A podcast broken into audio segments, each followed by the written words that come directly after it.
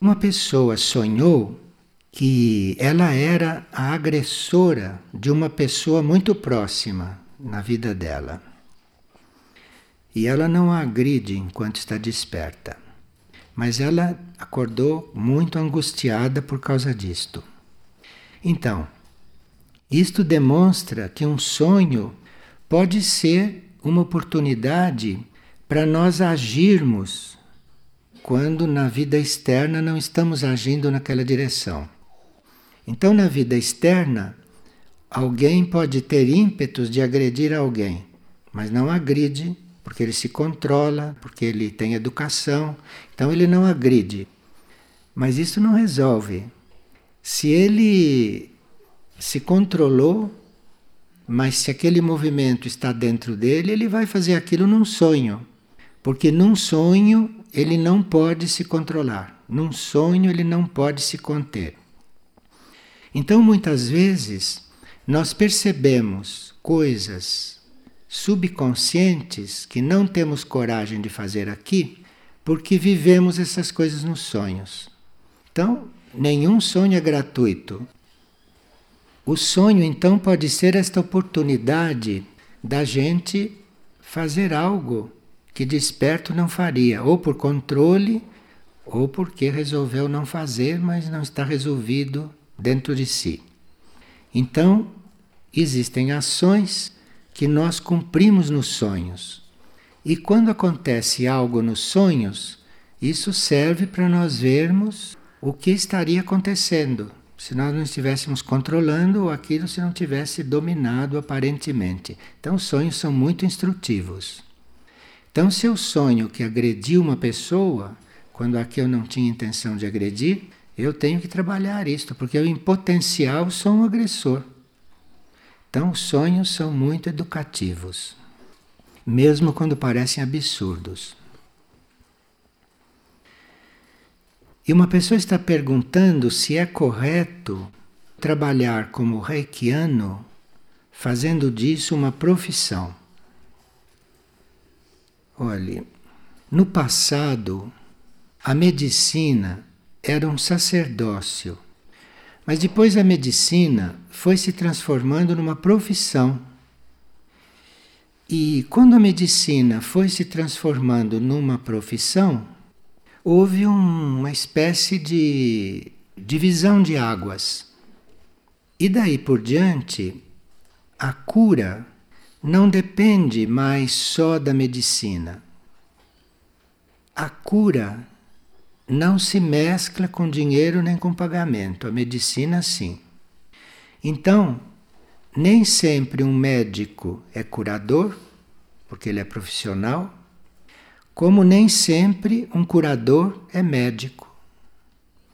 No passado não havia isto. No passado era curador, médico, sacerdote, era o mesmo ser, a mesma pessoa.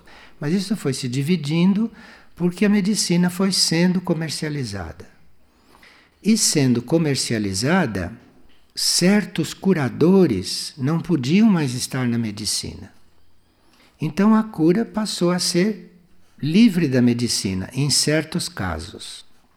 Então a situação é um pouco diferente. A medicina está ligada a pagamento. A cura não está ligada a pagamento. Não há cura espiritual paga, remunerada.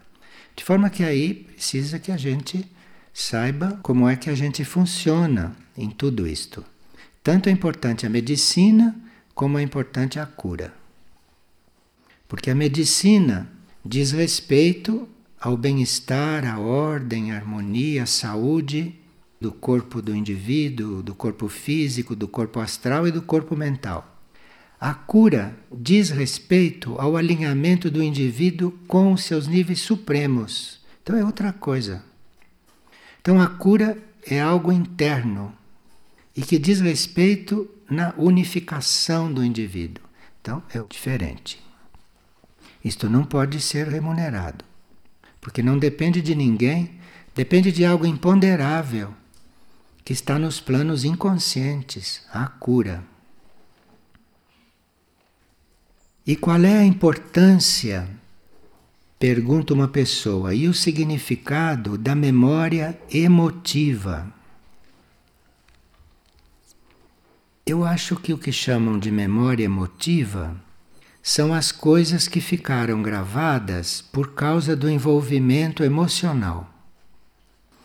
Então, se não há envolvimento emocional, não há memória emotiva. A memória do fato em si, o fato que acontece. Agora, se há envolvimento, aquilo passa a ser emotivo. A emotividade acarreta inúmeras deturpações nos registros. Então, se você grava algo na memória, se você está neutro, aquilo é gravado de uma maneira mais precisa. Se você está emocionado, aquilo é gravado, mas deturpado. Aquilo é gravado com outras cores, aquilo é gravado com outras características. Então, uma memória emotiva deve ser uma memória bem superficial e misturada com as reações da pessoa. Enfim, não é o que aconteceu de uma forma objetiva, de uma forma pura. É misturado. Agora, aqui, nós outro dia estávamos falando do corpo físico e foi dito que o corpo físico nosso era resultado de uma hereditariedade material. E a pessoa pergunta se o corpo não é também resultado das nossas ações no passado, nas vidas anteriores, que ficaram impressas no átomo permanente do corpo. Então, ambas as coisas são verdadeiras. Aquilo que ficou impresso das vidas passadas no átomo permanente do corpo dá um certo caráter ao corpo, dá uma certa qualidade ao corpo. E aquilo se soma à hereditariedade física que vem dos antepassados, pela lei da hereditariedade. Então, o que se quis dizer é que nós temos um corpo físico que, embora tenha sido feito também por nós, dentro do útero materno, aquilo não nos representa completamente. Não nos representa porque aquilo é feito também de outros materiais que não é só nosso. Então existe no nosso corpo físico uma hereditariedade própria, que é aquilo que nós fomos criando nas vidas passadas e que foi impresso no átomo permanente físico e que deu também o nosso corpo. Mas não é só isso.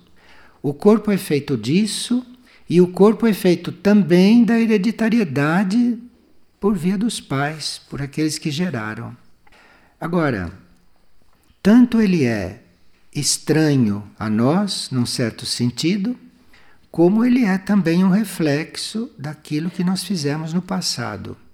Por mais que a gente herde um corpo, por mais que um corpo não seja nosso, seja produto de fecundação de tantas coisas de outros seres, por mais que aconteça isso, nisso também está refletido o que nós fizemos com o nosso corpo em vidas passadas.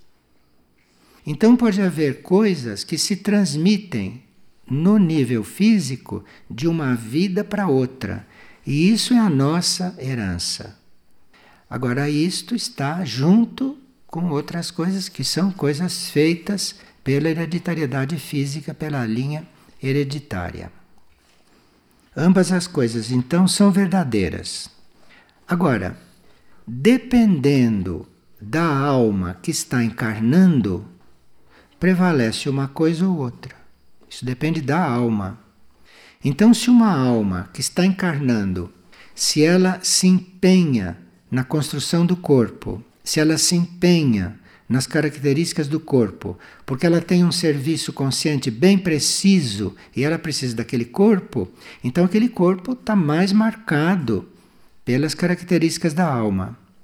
Agora, se a alma está encarnando só para ter uma encarnação e ela não está tão empenhada na construção do corpo, sim, ela colabora na construção do corpo no útero materno, mas não coloca ali aquele tanto dela que uma outra alma coloca. Então, esse assunto não é igual para todos.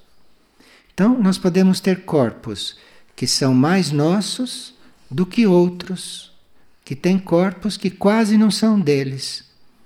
Então, isto depende da situação de cada alma e depende da situação de cada um. Depende muito da alma que encarna. E tem almas que estão mais ocupadas com o conteúdo da encarnação do que com o corpo. Então, tem almas que estão mais ocupadas com aquilo que elas vêm desempenhar, que elas estão mais ocupadas em participar da reunião kármica da encarnação, não é? Dos encontros que devem se dar. Tem almas que estão mais preocupadas com o conteúdo da vida.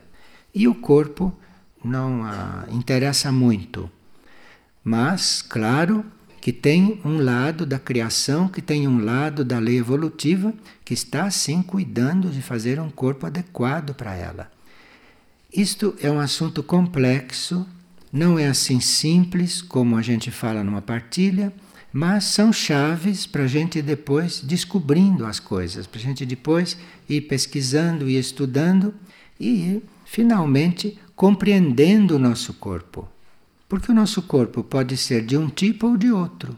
Pode ser um corpo onde nós nos empenhamos muito durante a gestação, como pode ser um corpo que a gente não se empenhou tanto, porque a gente estava ocupado com outras coisas ou não tinha consciência desse trabalho. Então o corpo foi se fazendo pela lei da hereditariedade. Isto é muito envolvido com muitas outras coisas. Agora, o que se disse na partilha sobre o corpo, que era muito importante, foi o seguinte: que antes de começar esta forma física do corpo na qual nós colaboramos, se estamos já coligados, colaboramos durante a gestação, isto tudo é uma etapa final. Porque o mais importante já aconteceu e não tem nada a ver com fecundação, não tem, isso é que dizia a partilha. De forma que tem uma fase, tem uma etapa que não tem nada a ver com isto. Tem uma etapa na qual a mônada está dando impulso para que aquilo se faça. Então, isto é uma outra etapa. E a partilha estava falando mais da outra etapa do que dessa. E outra pessoa está fazendo outra pergunta sobre o corpo. Disse: Foi dito que o corpo físico não é totalmente obediente, mesmo no caso de grandes iniciados se nós podemos dar exemplos. Então, por mais que as forças do corpo, as energias do corpo estejam sob controle, nunca aquele controle é total e isto é uma espécie de mistério. Por exemplo, sabia-se não o quanto Shiorobindo tinha controle sobre o seu corpo. No entanto, ele foi gradualmente perdendo a vista.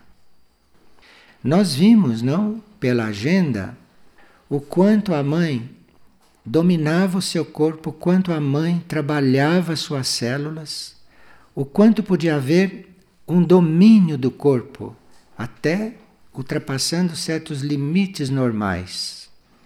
No entanto, houve um momento em que o corpo não foi tão controlado.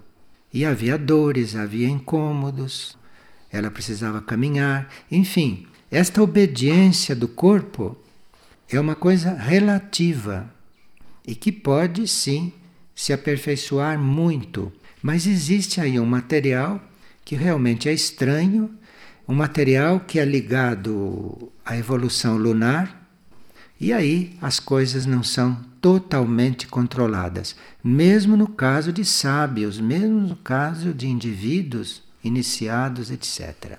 Então, esse assunto não é um assunto para ser fechado, este é um assunto em aberto, mesmo porque os nossos corpos físicos, nesta etapa, estão muito suscetíveis a transformações. Não exatamente físicas, mas tão suscetíveis a certas transformações que vêm de nós estarmos recebendo um novo código genético, que não é animal, como é este DNA que nós temos hoje. Nós temos um corpo animal hoje, com código animal que vem dos dinossauros. Mas o que está sendo implantado em nós não só não é animal, como não é material.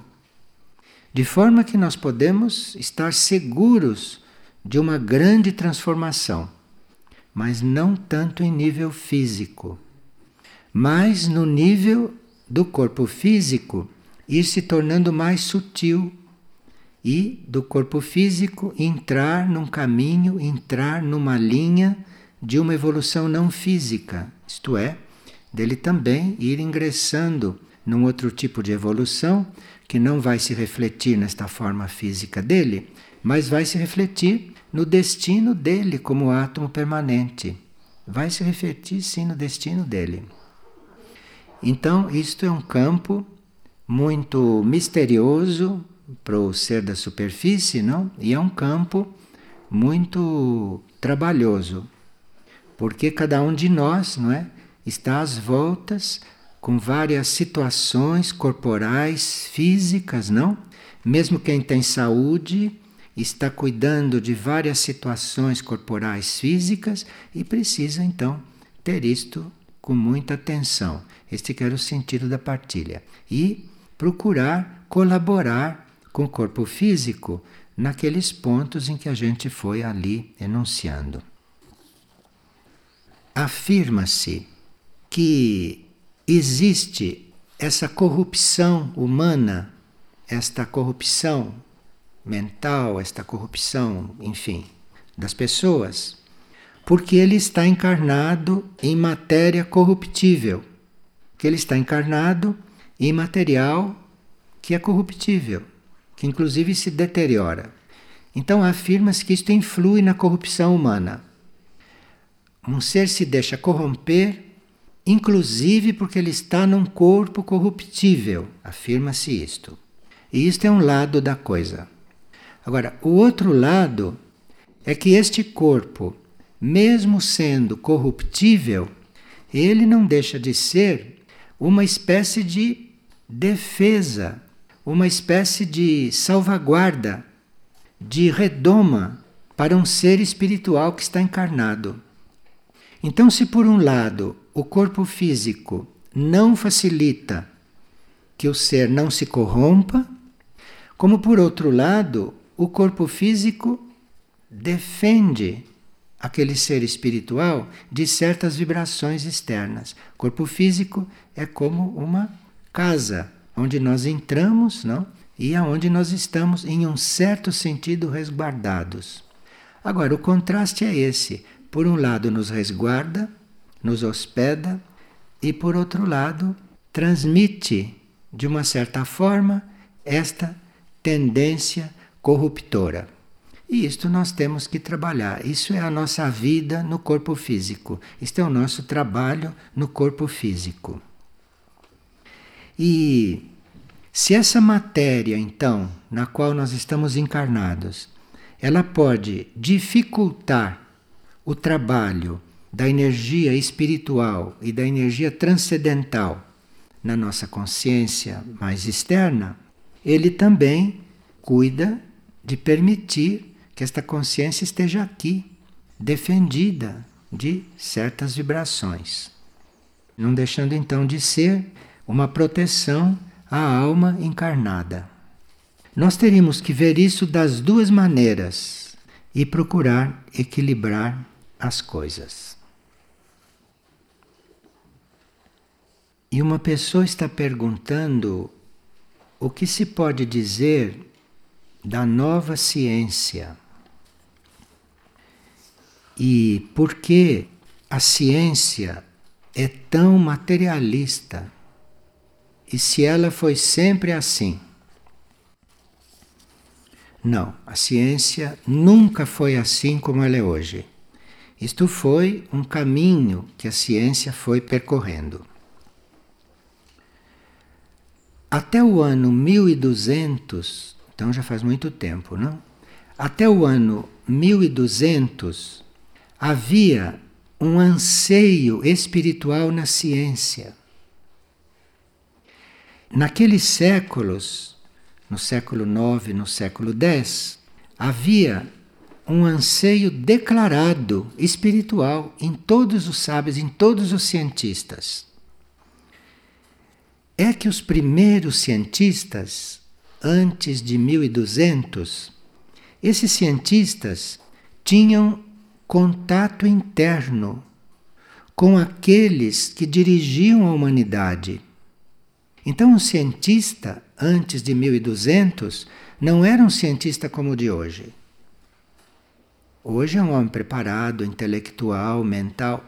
Um cientista antes de 1200 era cientista porque ele tinha contato com aqueles seres que não eram físicos, que não eram humanos e que dirigiam a evolução humana. Depois de 1200, foi mudando a constituição do homem o homem começou a ser preparado para pensar.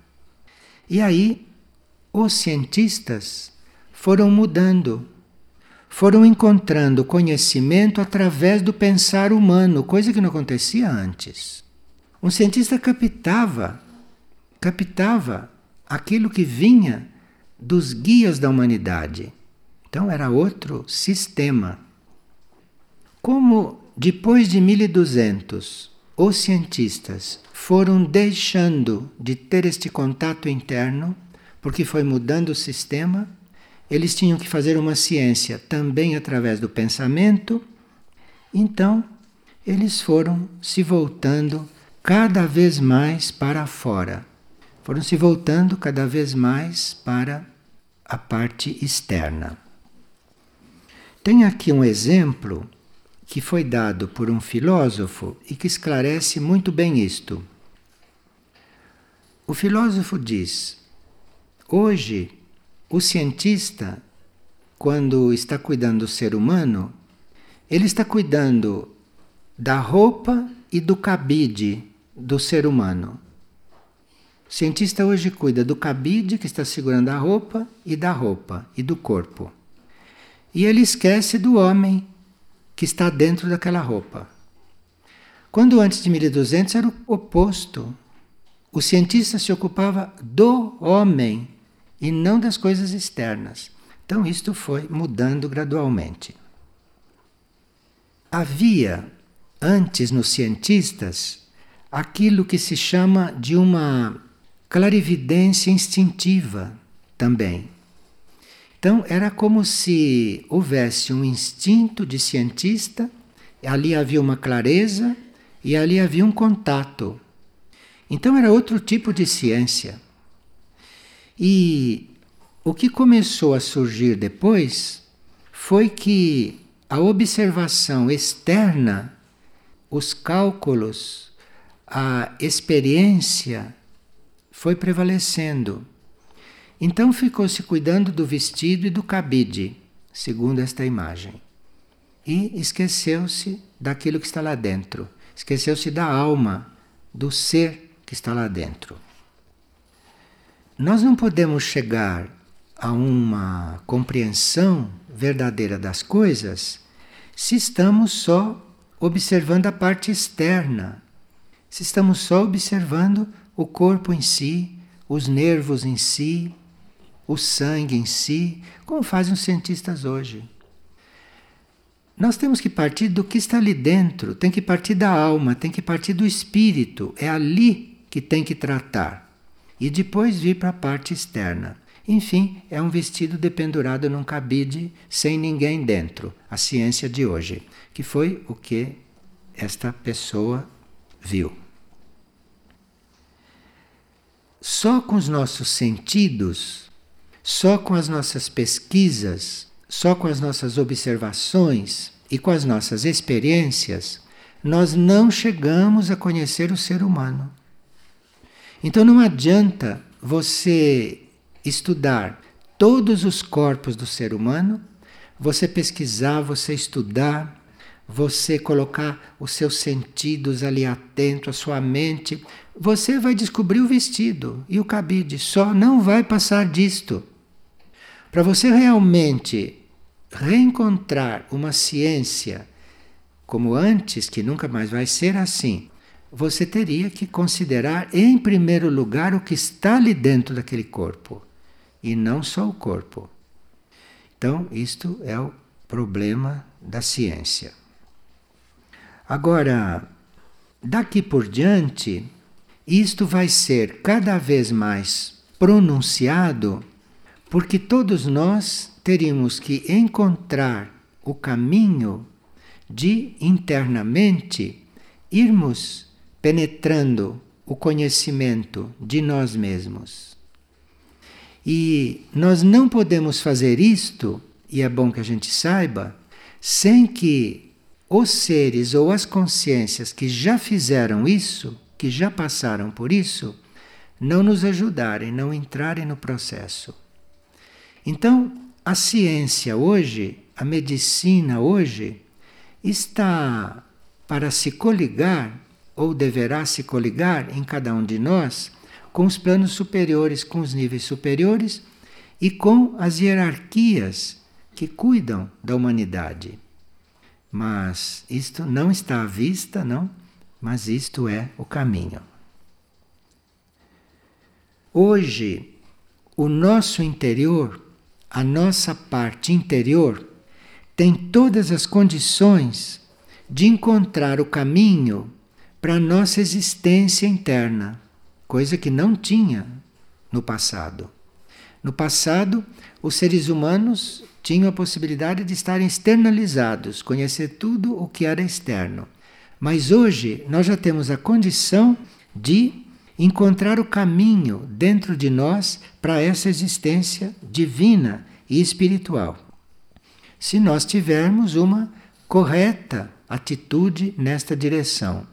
Então vai mudar completamente a medicina. Medicina deve mudar completamente. Agora, isto não será possível e isto não mudará enquanto não chegar o momento de mudar. Porque o homem ainda tem que fazer um processo mental através do raciocínio, do pensamento, da pesquisa. Ele não terminou este processo. E isto tem um tempo ainda para começar a mudar. Mas nós podemos nos preparar para isto, não? Porque isto é o que vai acontecendo conosco e isto é o que vai acontecendo com os curadores e, portanto, com os médicos, com a medicina e com todos, cada um segundo a sua abertura para estas coisas.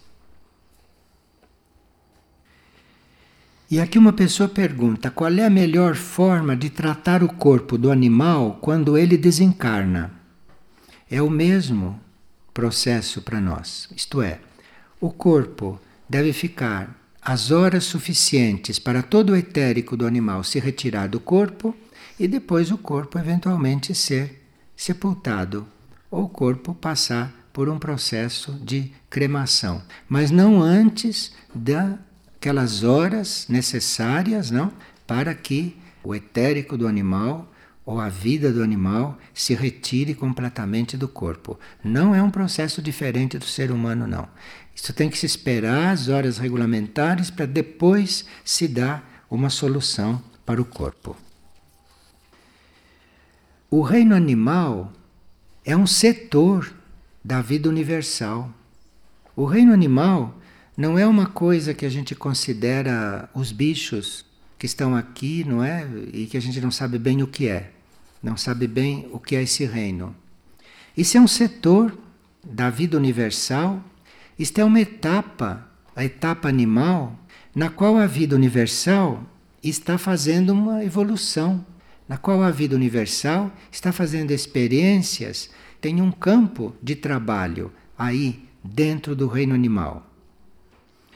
E a consciência universal, dentro deste reino, está desenvolvendo muitos atributos dela.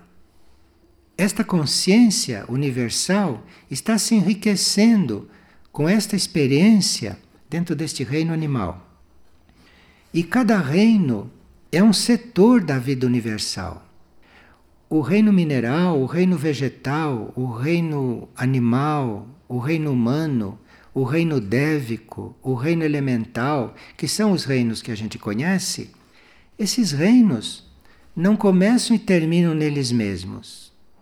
O reino humano não começa neste homem que a gente conhece e acaba com esse homem que a gente conhece.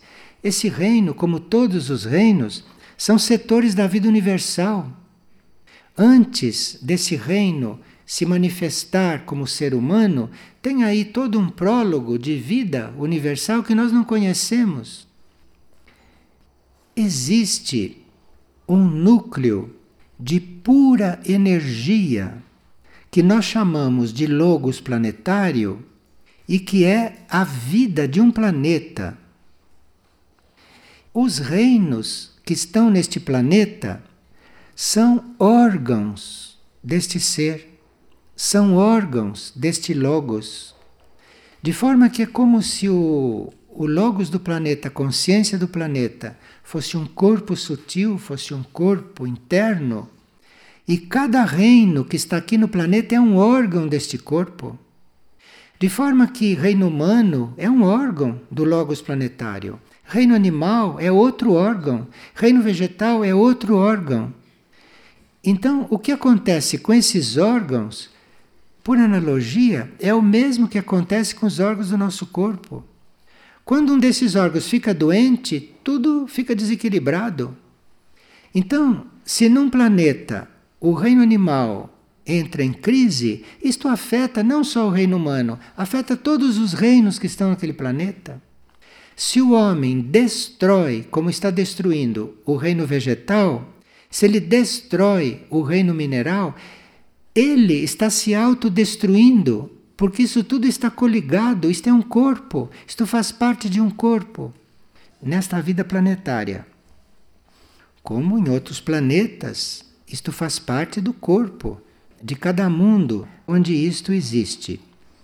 Então, isto tudo está relacionado e isto se complementa entre si. Vocês ouviram falar, não? Que os seres muito espirituais ou santos chamavam os animais de irmãos menores. São Francisco de Assis falava os, os irmãos menores. Os irmãos menores eram os animais eram os lobos, as cobras, aqueles eram os irmãos menores. Eles sabem perfeitamente que isso não está aí assim, solto. Isto faz parte do mesmo corpo do qual nós fazemos parte como reino humano. Nós somos um outro órgão desse corpo planetário. Claro que nós seremos ou seríamos, não, um órgão muito mais consciente da vida planetária do que o órgão representado pelo animal, pelo mineral, pelo vegetal.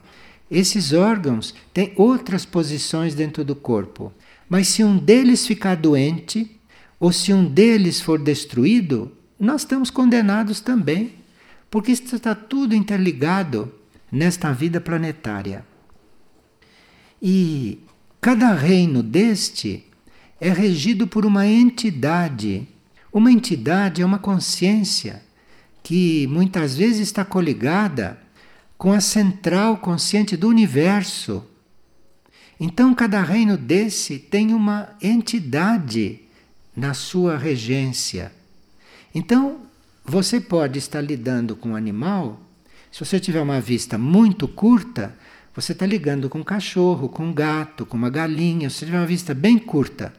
Agora, se você vê um pouco mais longe, você ali está lidando com um reflexo de uma entidade. Você está lidando com uma coisa que está coligada com o governo central do cosmos. Então, isto muda completamente o nosso comportamento diante dos reinos. Isto amplia a nossa relação com os reinos. E nós então cooperamos é com estas entidades que manifestam esses reinos e que mantém esses reinos todos coligados, fazendo parte da vida do planeta. Vocês sabem, não? Que diante dos quatro livros, não que chamam quatro evangelhos, há quatro animais. Então, se esse reino animal não fosse o símbolo de algo tão importante quanto o conteúdo daquele livro, ali não havia um leão, um touro, uma águia, não havia isto. Se isto não fosse algo coligado com a essência daqueles livros, com a essência não, daquelas mensagens. Esse leão, por exemplo, que é apresentado como o símbolo, não, deste Evangelho de São Marcos, este leão, ele não está ali só como um leão, só como um animal. Porque atrás de um animal tem o reino e tem muitas funções ocultas, não só naquele animal, como naquele reino. Então, para representar uma energia impetuosa e para representar o fogo cósmico naquelas ideias e naquele conteúdo, se colocou ali um leão. Porque o leão é símbolo disto dentro do simbolismo universal. E para simbolizar naqueles escritos aquilo que era a água de vida, para simbolizar a força cósmica, para simbolizar aquela força que tudo realiza, para simbolizar isso se colocou um touro. Veja o que está atrás de um touro. Veja o que está atrás de um leão. Para simbolizar aquilo que é o espírito cósmico que penetra tudo, que vê tudo, como está simbolizado no Evangelho de São João, colocou-se uma águia. Então, a águia, como símbolo daquilo que vê tudo, como símbolo deste olho penetrante. Então, veja o que está atrás destas coisas. E, finalmente, aquele outro escrito, não, que é conhecido como o escrito de São Mateus, que tem um homem alado como símbolo e que é o símbolo desses três combinados, leão, touro e águia, não é? Combinado e penetrado da espiritualidade cósmica. Isto então é representado por um homem alado. Então veja que cada um destes animais ou o reino animal, como se pode dizer, representa uma classe de mundos, uma classe de seres, uma classe de consciência, um nível de consciência. E nós lidamos com isto como se fosse bicho, até comestível. Então veja, existe o mundo da ideia, existe o mundo que não é formal, existe o mundo que não é material e que este é representado por um certo tipo de reino, um certo tipo de espírito. E existe outro tipo, representado pela matéria, representada por esta imagem externa, que é representado pelo reino animal. Mas isto é parte da mesma vida. Isso não se desliga, isso não se divide. Então, irmãos menores, esta palavra irmãos, Quer dizer que isso somos nós, no mesmo corpo, na mesma vida, só que num outro sentido, num outro núcleo.